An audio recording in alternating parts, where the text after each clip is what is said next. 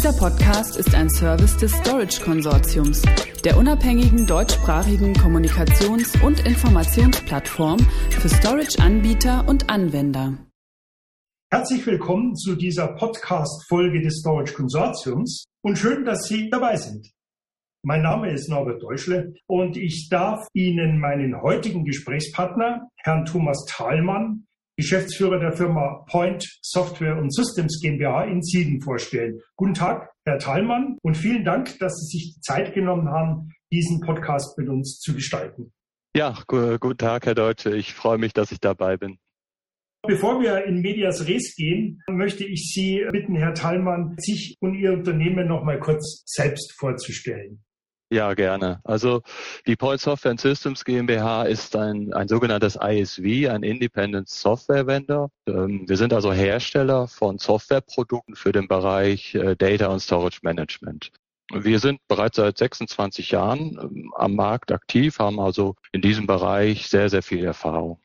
Um was geht es in dieser Podcast-Folge? Zum einen wollen wir über das Produkt sprechen oder über ein Produkt, die tape-basierte S3 Objektspeicherlösung Point Archival Gateway, aber natürlich auch über die Gründe, die kundenseitig für den Einsatz einer solchen Lösung sprechen, beziehungsweise welche Gründe dazu führen, dass solche Lösungen im Markt immer populärer werden. Herr Thalmann, wir reden verstärkt über unstrukturierte Daten, wir reden über die Objektdatenspeicherung, S3, über die Cloud, wir reden über Tape. Was sind denn aus Ihrer praktischen Erfahrung heraus, aus den Gesprächen mit Ihren Kunden, die wesentlichen Gründe für dieses beschleunigte Datenwachstum? Also wesentliche Gründe, die wir äh, erfahren, so aus dem Kundenumfeld, äh, sind natürlich Themen wie Digitalisierung, äh, immer mehr Videoanwendungen mit höher auflösenden Daten, dann das ganze Feld Big Data Analytics, Internet of Things. Alle diese Bereiche führen einfach dazu, dass im Unternehmensumfeld nach unserer Erfahrung immer mehr Daten immer schneller erzeugt werden.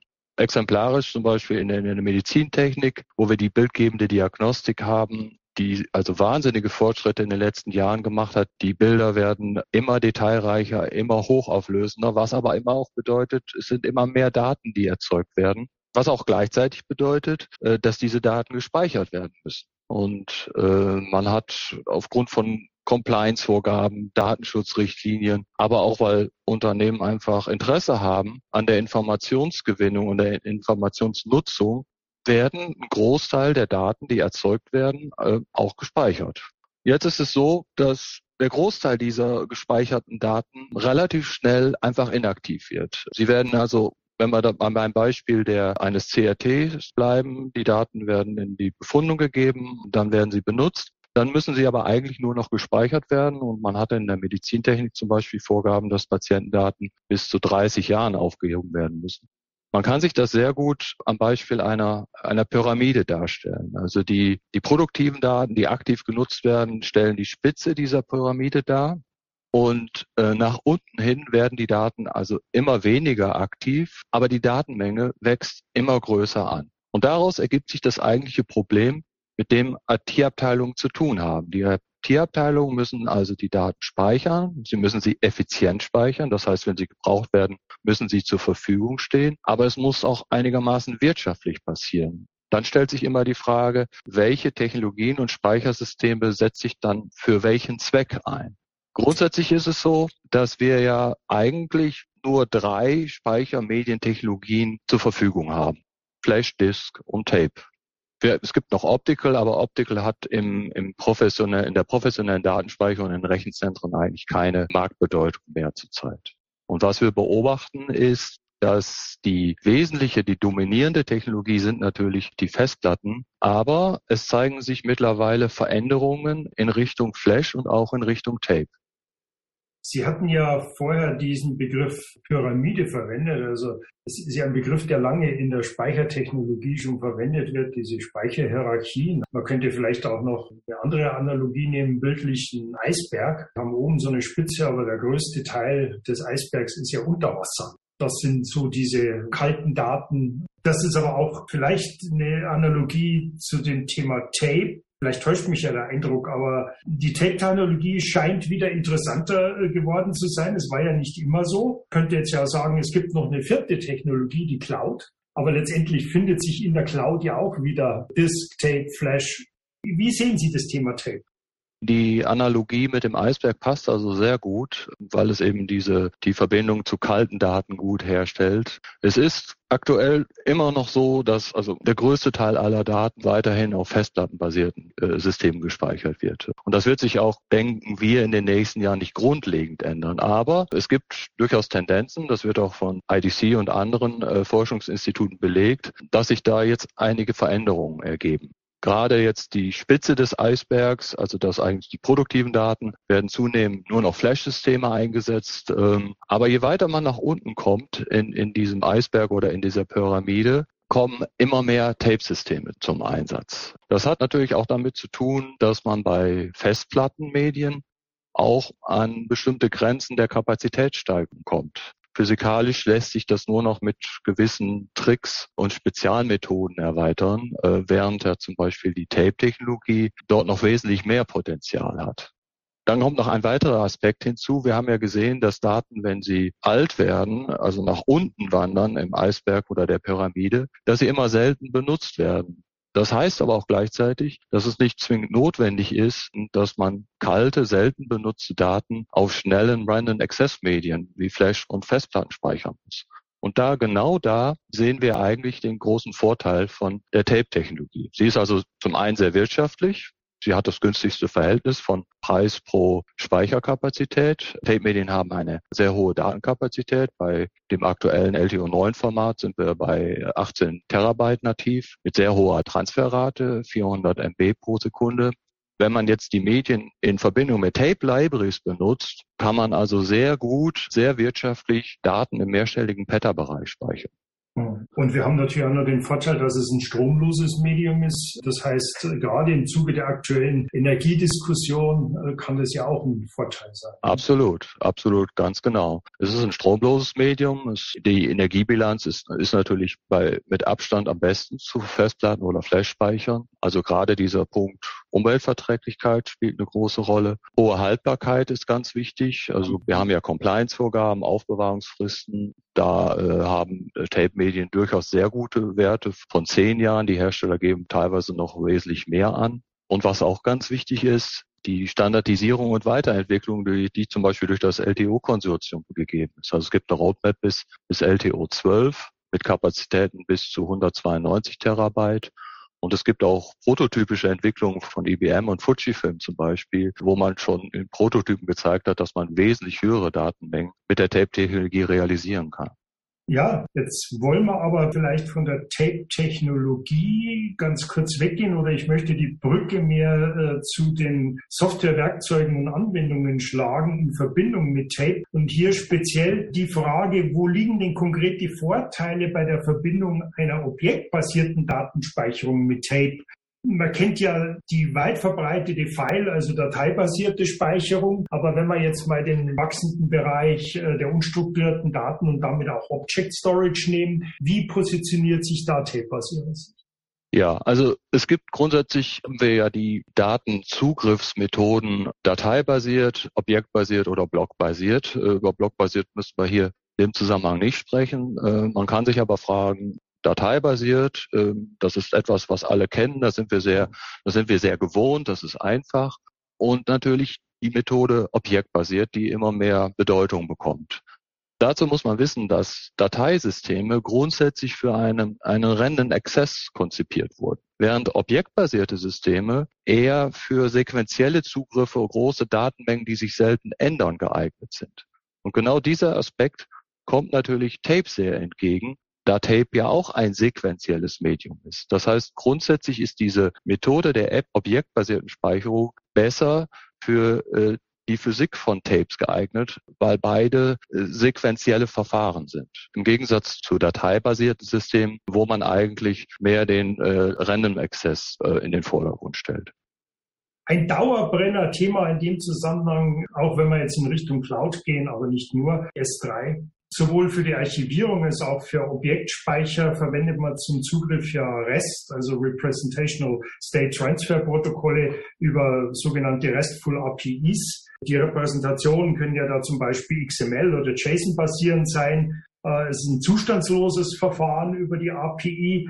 Was sind aus Ihrer Sicht die wesentlichen Gründe für den Einsatz von den APIs auf Basis S3-REST? Ja, bei S3 muss man wissen, dass S3 grundsätzlich auf HTTP basiert, also auf dem HTTP-Protokoll, was sozusagen für Cloud-Speicher und objektbasierte Speicher konzipiert wurde. Und S3 ist das dominierende Protokoll äh, für objektbasierte Speichersysteme. Damit ist S3 auch der Industriestandard. Also alle marktrelevanten festplattenbasierten Object Storage Systeme äh, bieten eine S3-Schnittstelle an. Und erstmal ist es dann natürlich auch folgerichtig, dass ein tape-basierter Objektspeicher auch eine S3-Schnittstelle hat. Wenn man jetzt S3 zum Beispiel mit anderen Protokollen, äh, dateibasierten Netzwerkprotokollen wie CIFS oder NFS vergleicht, dann stellt man natürlich fest, dass S3 auf Basis von HTTP grundsätzlich für die, ähm, den Netzwerkbetrieb konzipiert wurde. Es ist ein Internetbasier für internetbasierte Anwendung geeignet. CIFS und NFS sind mehr für den lokalen Betrieb äh, konzipiert worden. Man kann das auch über Internetprotokolle betreiben, aber der Overhead wird dann sehr groß und es wird nicht mehr sehr performant. Das ist also bei S3 äh, mit HTTP ganz anders, weil dieses Protokoll ist grundsätzlich für einen internetbasierten Betrieb geeignet äh, und konzipiert worden. Mhm. Und das ist natürlich, wie Sie schon bemerkt haben, hochstandardisiertes, also es ist ein de facto Standard, sagen wir mal so. Genau. Welche Voraussetzungen sollten aus Ihrer Erfahrung und die Ihrer Kunden geschaffen werden, um Tape-Technologien, wie zum Beispiel in Form von Bandbibliotheken, sinnvoll in Speicherinfrastrukturen einzubinden? Also ich denke da auch so ein bisschen, ich habe im Hinterkopf so Stichworte wie Automatisierung, Data Direct to Tape und so weiter. Ja, also es, zurzeit ist es ja so, dass äh, Tape-Libraries zum überwiegenden Teil für Backup-Zwecke eingesetzt werden bei den Unternehmen und in den Rechenzentren. Ähm, zunehmend auch kommen Archivierungsanwendungen äh, äh, zum Einsatz, äh, beides eben mit entsprechenden ähm, Softwarepaketen, Backup-Software eben. Wenn man aber jetzt die Tape Libraries mit einem objektbasierten Ansatz und einem standardisierten S3 API verwendet, dann vergrößert sich sofort der Bereich der Anwendungsfälle. Das heißt, wir haben hier einen für Tape-Technologie geeigneten Ansatz, eben Objektspeicherung auf Basis von S3. Und wir können dann viel mehr Anwendungsfälle adressieren. Zum Beispiel die native S3-Schnittstelle bietet dann Möglichkeiten, dass grundsätzlich alle Arten von S3-kompatiblen Anwendungen Tape-Technologie und Tape-Speichersysteme verwenden können. Wichtig ist allerdings, dass die Management-Software, also die, die die S3-Schnittstelle für Tape-Systeme zur Verfügung stellt, dass man dort auch auf Basis einer nativen S3-Implementierung arbeitet. Es gibt Reihe Lösungen am Markt, die grundsätzlich fallbasiert sind und die es auch schon länger gibt und die einfach einen S3-Aufsatz bekommen dann ist nicht viel gewonnen, weil äh, die Vorteile von S3 macht man sich dann wieder zunichte. Und deswegen ist es wichtig, dass die Bereitstellung der Tape Libraries auf Basis eines einer nativen S3-Implementierung geschieht. Und Dort kann man dann zum Beispiel durch das ein geeignetes Konzept von skalierbaren Serverknoten das Ganze sehr gut skalierbar machen. Und die Vorteile, die objektbasierte Speicher eben bringen, dass sie redundant arbeiten können, dass sie gut skalierbar sind, kann man auch dann in Verbindung mit Tape Libraries sehr gut zur Geltung bringen. Jetzt ganz konkret zu Ihrer Lösung. Sie bieten ein Tape-basiertes S3 Object Storage Produkt an. Es nennt sich Point Archival Gateway. Vielleicht können Sie das kurz beschreiben und vor allem auch, welche Anwendungsfälle diese Lösung adressiert. Ja, gerne. Also unser Produkt haben wir äh, tatsächlich ähm, grundsätzlich für diese Anwendung konzipiert. Also es ist nicht ein S3-Interface auf Basis eines Filesystems, sondern wir haben einen, S3, einen nativen S3-Service entwickelt dafür. Das ganze Konzept beruht letztendlich auf zwei Arten von Serverknoten, sogenannten Interface-Knoten, die die S3-Schnittstelle bereitstellen und die die Daten auf die Tape-Laufwerke schreiben, die mit sogenannten Datenbankknoten zusammenarbeiten, die den Workflow regeln und die Robotik der Library steuern, also die richtigen Medien zur richtigen Zeit dann in die Laufwerke einlegen. Äh, durch dieses Konzept sind wir einerseits in der Lage, dass wir sehr gut skalieren können in Richtung Kapazität und Performance. Also genau die Anforderungen, die Objektspeicher haben, auch mit so einem Ansatz erfüllen.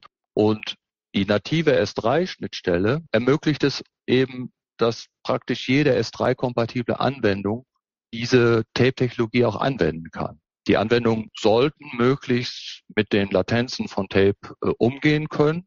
Das genau dafür ist aber auch S3 sehr gut geeignet. Man kann sehr hohe Timeouts wählen, man kann Retry-Counts setzen. Also S3 eignet sich sehr gut, um die Eigenschaften von Tape zu berücksichtigen. Die Anwendungs, das Anwendungsumfeld durch S3 ist dann eben sehr groß. Zum Beispiel im Bereich Big Data Analytics, äh, Hadoop zum Beispiel ist da eine, eine typische Infrastruktur, die angewendet wird und Hadoop ab 2.7 bietet auch S3 Anbindung an. Wir haben also Kunden, die über diese Verbindung ihre Daten auf Tape ablegen. Dann das große Feld Tiering ILM für festplattenbasierte Objektspeicher. Äh, viele Unternehmen setzen ja bereits Objektspeicher on-premise ein, vernachlässigen aber oft, dass die Daten durchaus auch abgesichert werden müssen dass ein Backup gemacht wird von diesen Daten. Selbst wenn diese Systeme sehr redundant und sicher sind, sind sie natürlich nicht sicher vor menschlichen Fehlern, Systemfehlern, Ransomware. Dafür ist es auch notwendig, dass festplattenbasierte Object Stores, dass diese auch abgesichert werden könnte man mit einem zweiten Festplatten-Object Store machen. Ähm, nur das wird dann sehr unwirtschaftlich und da eignet sich natürlich ein S3-basierter Object Store sehr gut. Er ist sehr wirtschaftlich, erfüllt, äh, er kann die Daten im nativen Format vom S3 Festplatten Object Store auf ein Tape Object Store replizieren und, und sichern. Vielleicht noch kurz ergänzend äh, ist natürlich dieser ganze Bereich Archivierung, File-Tiering ähm, fast alle Unternehmen ne, setzen weiterhin NAS-Systeme ein für äh, den lokalen Bereich. Ähm, und hier eignet sich natürlich ein tape-basierter Archivspeicher auf Basis von S3 sehr gut, um zum Beispiel Daten nach Regeln aus den NAS-Systemen auszulagern auf ein Tape-Speichersystem über S3. Ja, aus Zeitgründen sind wir leider schon wieder am Ende dieser Podcast-Episode angelangt. Ein ganz schnelles Fazit meinerseits vielleicht. Tape ist neben Object Storage eine Schlüsseltechnologie, sowohl zur langfristigen Datenarchivierung als auch natürlich für die genannten Anwendungsfälle jetzt beispielsweise im Umfeld von Big Data Analytics und zur Absicherung von Daten. Herr Thallmann, Ihnen natürlich nochmals besten Dank für das informative Gespräch und Ihre Zeit. Ich bedanke mich auch. Weitere Informationen wie immer unter www.storageconsortium.de. Auf Wiederhören. Dieser Podcast ist ein Service des Storage Konsortiums, der unabhängigen deutschsprachigen Kommunikations- und Informationsplattform für Storage-Anbieter und Anwender.